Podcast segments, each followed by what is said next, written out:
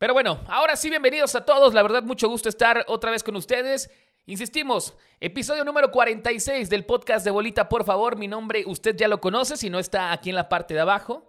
Alejandro Abad. Recuerden que me pueden seguir en mis redes sociales. Me encuentran como Alejandro Abad en Facebook, en Instagram, en Twitter. En Twitter no, en Twitter estoy como arroba abadlocutor. Saludos a toda la gente que nos escucha eh, en este momento aquí en la página en vivo de Bolita, por favor. Y más adelante lo harán ya en la grabación que estaremos compartiendo en Spotify. Pero bueno, como lo dice el título, ya lo ven, es muy claro de lo que vamos a hablar en este podcast eh, de aproximadamente 30-40 minutos, donde estaremos hablando de lo que ha pasado en los dos torneos de selecciones que se están llevando prácticamente a la par. Hablamos, por supuesto, de la Copa América y de la Copa Oro. Dos torneos que, bueno, distan mucho en algunos partidos eh, en nivel futbolístico porque, bueno, sabemos que Sudamérica eh, es, un, es un, eh, área del fútbol bastante ríspida, de mucha garra, de mucho golpe, pero que Leonel Messi está haciendo la magia en ese torneo y ya están listos los cuartos de final. Del otro lado del continente, en el continente europeo, ya también están listos los cuartos de final de la Eurocopa de Naciones y se vienen grandes partidos. Arrancan el día de mañana. Dos partidos mañana, dos partidos el sábado. Y aunque muchos de los favoritos ya quedaron fuera, no dejan de ser atractivos los encuentros que tendremos el día de mañana y el día pasado mañana, ¿verdad? Las semifinales serán el martes 6 de julio. Vean el día de mi cumpleaños, martes 6 de julio habrá la primera semifinal y el miércoles 7 de julio será la segunda semifinal para que la final final de la Eurocopa se esté llevando a cabo el próximo 11 de julio. ¿Cómo va la Copa América? Los cuartos igual arrancan mañana viernes, después continúan el sábado. Eh, la semifinal será el lunes 5, o sea, prácticamente no habrá descanso. El martes 6 la segunda semifinal, pero bueno, en Conmebol si hay partido por el tercer lugar, será el viernes 9 y la gran final de la Copa América será el sábado 10 de julio. Así que tendremos bastante fútbol en los próximos días. Y otra de las noticias importantes es que también ya está próximo a regresar el torneo del fútbol mexicano. Por supuesto, nuestra bendita y amada Liga MX. Otro apunte. Estamos estrenando iluminación. La seguimos eh, eh, practicando, la seguimos conociendo, estamos tratando de que todo luzca mejor, que se escuche mejor, que poco a poco vayamos subiendo de nivel. Vamos a tener invitados ahora sí ya próximamente para que estén muy atentos, pero bueno, ahora sí arranquemos, vamos primero con Europa, ¿les parece bien? Vámonos con la Eurocopa, ya están los ocho mejores, la primera llave que arranca el día de mañana, 11 del día, tiempo del centro de México. También eh, después 2 de la tarde, hora del centro de México, España se estará enfrentando a Suiza y Bélgica se medirá a la selección de Italia. ¿A quién vienen de dejar en el camino? Bélgica despachó a Portugal, que era la selección actual campeona de la Euro. Le dijo a Cristiano Ronaldo, ¿sabes qué? Dice mi mamá que siempre no y los terminó eliminando 1 a 0. Un partido cerrado, ¿eh? Nada vistoso de Bélgica, sí con muchas ganas de Portugal, creo que con muy poca idea, creo que con también pocas oportunidades para poder empatar, pero al final, bueno, el 1 a 0 bastó y los Diablos Rojos de Bélgica están en los cuartos de final. Su rival, Italia, tuvo que llegar a los tiempos extras para dejar en el camino a Austria, lo terminó venciendo 2 a 1 y de esta manera avanza a la siguiente llave. Esa es una. La otra, España contra Suiza. Aquí tal vez Suiza no debería de estar en esta instancia, o al menos todos los pronósticos, todas las casas de apuestas, la mayoría que seguía la Eurocopa, pues no le daba chance cuando se supo que se iba a enfrentar a Francia en octavos de final. ¿Qué fue lo que pasó? Pues que Francia tuvo un buen partido, creo que lo tenía resuelto, estaban ganando 3 a 1, doblete de Benzema, uno más, un golazo de verdad de Paul Pogba 3 a 1, minuto 80, vámonos tranquilos, esto ya se acabó, empiezan los cambios y de pronto, ¿qué, qué, qué, qué? Nos empataron a Francia en el último minuto a 3, nos vamos a tiempos extras, no pasa nada. Y en los penales también los grandes cracks, los grandes jugadores fallan. Y le tocó a Kylian Mbappé, que bueno, no hay que olvidar que tiene 22 años. Mucha gente se le fue encima de no, este es el próximo sucesor de Messi, de Cristiano Ronaldo. Con calma, muchachos. Tiene 22 años. ¿Ustedes qué hacían a los 22 años? O sea, seguramente todavía nos tragábamos los mocos y, los de acá, obviamente. Entonces, eh, hay que darle calma. O sea, le toca, ya, ya estuvo en una final, ya fue campeón del mundo. Se esperaba que repitiera eh, eh, esta camada la Eurocopa. Recordar que España lo logró. ¿eh? España fue campeón en la Euro 2008, después fue campeón en Sudáfrica 2010 y después repitió en la Eurocopa del 2012. Entonces fueron cuatro años sumamente productivos para, para la selección de Francia, pero no es nada sencillo replicar lo que hizo la selección española, ¿no? Entonces pensaban que ahora podría ser al revés, podría ser Rusia 2018 eh, la Eurocopa 2020 y Qatar 2022. Para Francia no se pudo, pero creo que tienen un equipazo y que sin duda alguna serán contendientes para Qatar 2022. En esta ocasión los dejan en el camino, los dejan, perdón, en el camino, avanza Suiza y se va a enfrentar España.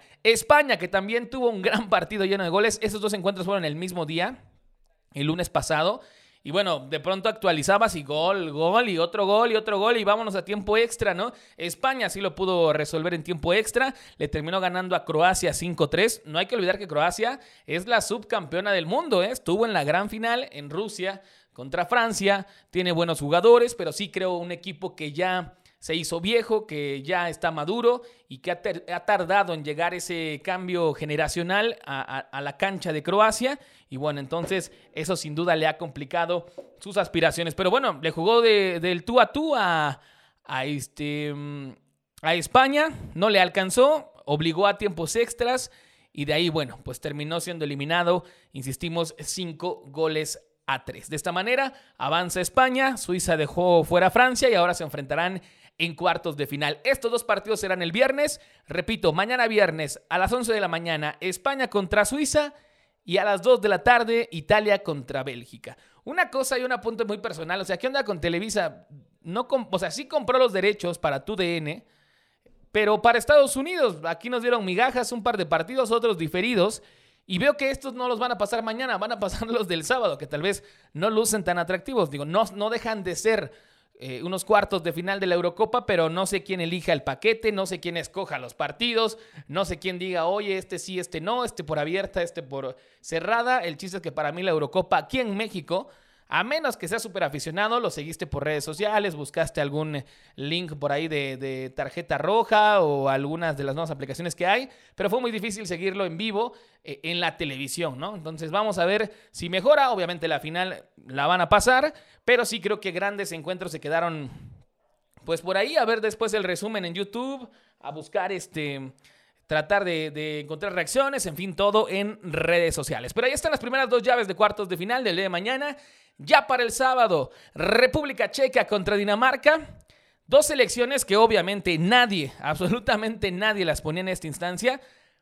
Dinamarca no tanto que de octavos a cuartos, porque se enfrentaba a Gales y lo despachó facilito, 4-0. Pero Dinamarca estuvo a nada de no clasificar de la fase de grupos a los octavos de final. Recordar que Dinamarca en el partido inaugural sufrió lo de Christian Eriksen, que se desmayó, que se murió por unos segundos, literal, le dio un infarto y bueno, obviamente ya no va a regresar a la Eurocopa, ni sabemos si va a regresar, no sabemos, perdón, si va a regresar a jugar fútbol.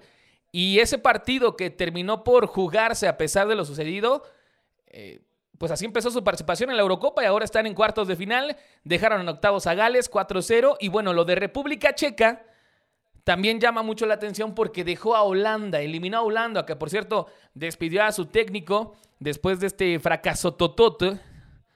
Lo, despidió eh, a Frank de Boer, si no me, si no me equivoco.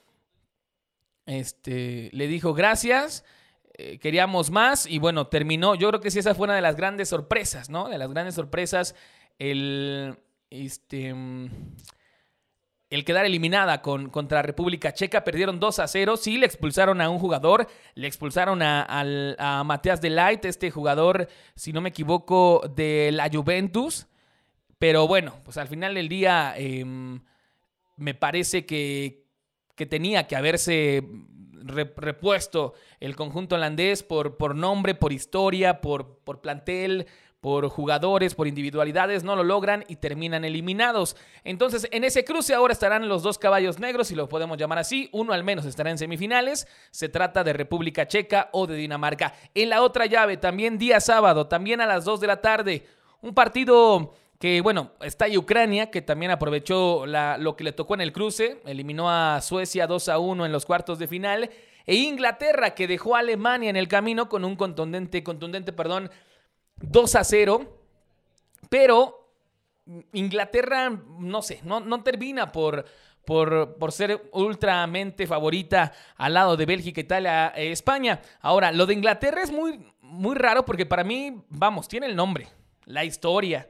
Porque ahí la Premier League, porque han pasado muchas cosas, el fútbol inglés, lo que ustedes me digan y, y manden. Pero a nivel de selecciones, o sea, una Copa del Mundo, ¿eh? O sea, una Copa del Mundo y allá en los 50, 60 y para le contar, siempre ha sido la, la, selección del llamerito, ¿no? O sea, lo, lo, que México representa para los mundiales de no pasar al quinto partido, Inglaterra con las camadas de jugadores que tienen, con la que actualmente tiene, que es una excelente camada de jugadores, con la liga que tiene, ¿no? Donde puede, ok, sí, tal vez hay mucho extranjero, pero bueno, es la Premier League, una de las mejores eh, ligas del mundo, no trasciende de forma internacional. Entonces, creo que está ante una oportunidad que vale mucho la pena que le podría permitir dar ese salto de calidad, de volver a decir, ok, la selección de Inglaterra es de las grandes, quiere títulos, quiere la Eurocopa, después buscará el Mundial, pero bueno, al menos ahorita va contra Ucrania, luce atractivo, luce sencillo en el papel, pero bueno, no hay que descartar a la selección ucraniana. ¿Qué pasó en el de Alemania? La verdad es que Alemania se veía venir, estuvo a segundos de quedar eliminada, si no hubiera empatado ese último partido, quedaba eliminada de la Euro termina haciéndolo, pasa eh, en este llamado grupo de la muerte que pues todos se quedaron en el camino, Francia, Alemania y Portugal no pasaron de los octavos y ahora eh, pues le toca Inglaterra con un 2-0 bastante sencillo, al menos para el segundo tiempo, el primero lo, lo, marcó Sterling al 75 y después Harry Kane al 86, que mucho se ha criticado a Harry Kane porque nos tiene acostumbrados a 30 goles por temporada con el Tottenham, pero bueno, eh, lo decía su técnico, ¿no? O sea, Harry Kane no solo es meter goles, a mi sistema, a mi forma de juego, nos, eh, nos ayuda bastante, ¿no? Entonces, para mí es titular, está siempre, lo va a estar, es de la confianza del técnico. Y vamos a ver, al final logró anotar, primer gol en, en la Eurocopa y mucho se habla de que saldrá del Tottenham en esta temporada y que terminará yendo al Manchester City para buscar ahora sí títulos eh, como la Liga, que la, que la ha ganado eh, el City las últimas tres de las últimas cinco ediciones y que se quedó en la orilla en la anterior Champions League. Pero bueno, de esta Inglaterra-Ucrania, para mí pasa Inglaterra, para mí pasa Dinamarca, pasa Bélgica y pasa España. Así que las semifinales, en las semifinales tendremos España, Bélgica Inglaterra y Dinamarca. Y usted confío o no en mí, métale ahí un dinerito a las apuestas y vamos a ver si se lleva una lanita para disfrutar su fin de semana, ¿no? ¿Por qué no póngale un 500? Lo duplicamos y con eso compramos las caguamas o lo que usted guste. Pero bueno, ahí está hasta el momento la información de la Eurocopa 2020. Muchos corrigen esa parte, ¿eh? Tanto Copa América como Eurocopa en el logo sigue siendo 2020, aunque ya estamos en el 2021. Decidieron no cambiarlo, sabemos que se pospuso debido a la pandemia, pero bueno, aclarar que es correcto llamarlo así, Eurocopa de Naciones 2020 y Copa América 2020, aunque ya estemos en el 2021. Pero bueno, ahí dejamos la información de la Eurocopa y vámonos rápidamente de este lado, continente americano, Sudamérica, con Mebol porque la Copa América se está llevando a cabo y también ya está en sus cuartos de final. ¿Qué pasó en los octavos? No, perdón, aquí no hubo octavos, perdóneme, perdóneme usted. Solo son 10 selecciones, hubo dos grupos de 5 cada uno, jugaron todos entre todos. Y bueno, los primeros cuatro de cada grupo avanzaron a los cuartos de final. Leía un periodista, no recuerdo, creo que de aquí de, México, que decía, oye, cinco partidos para dejar fuera a Bolivia y a Venezuela me parecen muchos, ¿no? O sea, tendría que ser algo como más directo, más rápido. Normalmente Venezuela y, Venezuela y Bolivia no son de las selecciones que contienden en, Copa América y mucho menos en Mundial, ¿no? Entonces, quitando ellos, bueno, creo que Ecuador, Colombia, Perú, obviamente Brasil, Chile, Paraguay, Uruguay y Argentina, pues están uno o dos niveles arriba de Bolivia y Venezuela. Bueno, Bolivia y Venezuela fueron las únicas que no clasificaron, clasifican el resto, ¿Y cómo quedan los cruces? Perú contra Paraguay, Brasil contra Chile, Colombia contra Uruguay y Argentina contra Ecuador. Esos van a ser los cuartos de final mañana, viernes 4 de la tarde, hora del centro de México. Paraguay contra Perú. Me voy a quedar con Paraguay porque, bueno, de ahí es el hombre que vino de Saturno, el príncipe del gol guaraní, José Saturnino Cardoso es paraguayo y nos dio todas las alegrías que su servidor ha tenido en el fútbol, han sido gracias a él, ¿no? Entonces me quedo con Paraguay sobre Perú. Brasil contra Chile. Chile es una selección que ha sido bicampeona, que es la, bicampeona de la competencia. Eh, cuando se hicieron dos certámenes, si no me equivoco, 2014-2016. Em, pero bueno, creo que Brasil está por, por arriba, está Neymar, este, en fin, está Firmiño. Eh, hay varios jugadores que, actúan en los mejores equipos del mundo. No es que Chile no, pero también creo que ya es una selección muy veterana que siguió alargando esa camada eh, que les decíamos del bicampeonato de América. Y creo que Brasil va a aprovechar justamente eso, ¿no? Su dinamismo, su técnica, su velocidad. Tienen a Neymar, que está inspirado, que quiere ser campeón de Copa América. La estadística marca que Brasil jamás ha perdido una Copa América de las nueve que tiene cuando se juegan en casa. Entonces, va a ser complicado. Yo me quedo con Brasil. Esto es el viernes. El sábado, Uruguay contra Colombia. También me voy a quedar con Uruguay. Aunque mi corazón también es colombiano. ¿eh? Tengo que ir a conocer Colombia. Estuve viendo algunos videos donde la banda va a Cartagena, va a Medellín. Eh, y veremos, veremos muy pronto, andaremos conociendo Colombia. Pero bueno, Uruguay, de Uruguay vino Vicente Sánchez, que es también un referente del Toluca, así que nos quedamos con Uruguay. También ahí está, por supuesto, Edinson Cavani, que está en los Diablos Rojos del Manchester United. Y, eh, por supuesto, nuestro matador, nuestro carnívoro Suárez, que para mí es uno de los grandes delanteros. Bueno, era ya, ya está en una debacle importante, normal, edad, pero que bueno, chingo de goles que hizo en España, un chingo de goles que hizo en el Liverpool. Y aunque aquí no ha sumado tantos goles, siempre es importante contar con un referente como em, pues Luis Suárez. Entonces me quedo con Uruguay y Argentina-Ecuador. Creo que la balanza es muy clara. Messi está inspirado, está haciendo una gran dupla con el Papu Martínez. Fíjese que lo del Papu Martínez es bien extraño porque como que en Argentina dicen, ese güey qué, ¿no? O sea, está, o sea, creo que está más chaparrito que Messi. Y, las primeras veces Scaloni, o déjenme confirmo el nombre de, del entrenador, este, para no cagarla. A ver, a ver, a ver, aquí está. Sí, Scaloni, le, Scaloni, perdón. Pensé que lo estaba confundiendo con otro. No, Scaloni, que también le ha costado mucho eh, legitimizar su puesto en la selección, porque muchos creen que no tenía la experiencia, pero bueno, ahí va, ya está en cuartos. Y creo que la selección de Ecuador, aunque ahí está, el actual delantero de mis Diablos Rojos del Toluca, el Chocolatín Estrada, que no ha hecho prácticamente nada. Ya metió gol Ángel Mena, el exterminador del gol, o el ángel del gol, mejor dicho.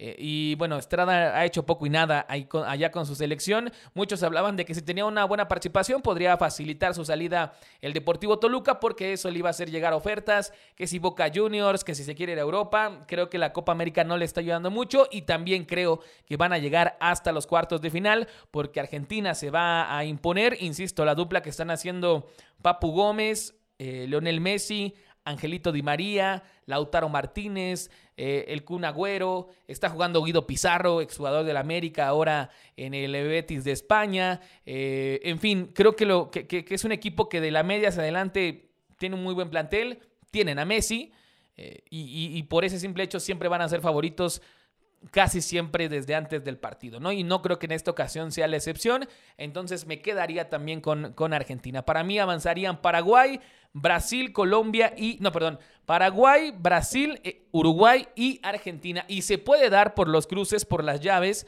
se puede dar una final que yo creo que es lo que la Conmebol está buscando, Argentina contra Brasil. Neymar contra Messi, ¿no?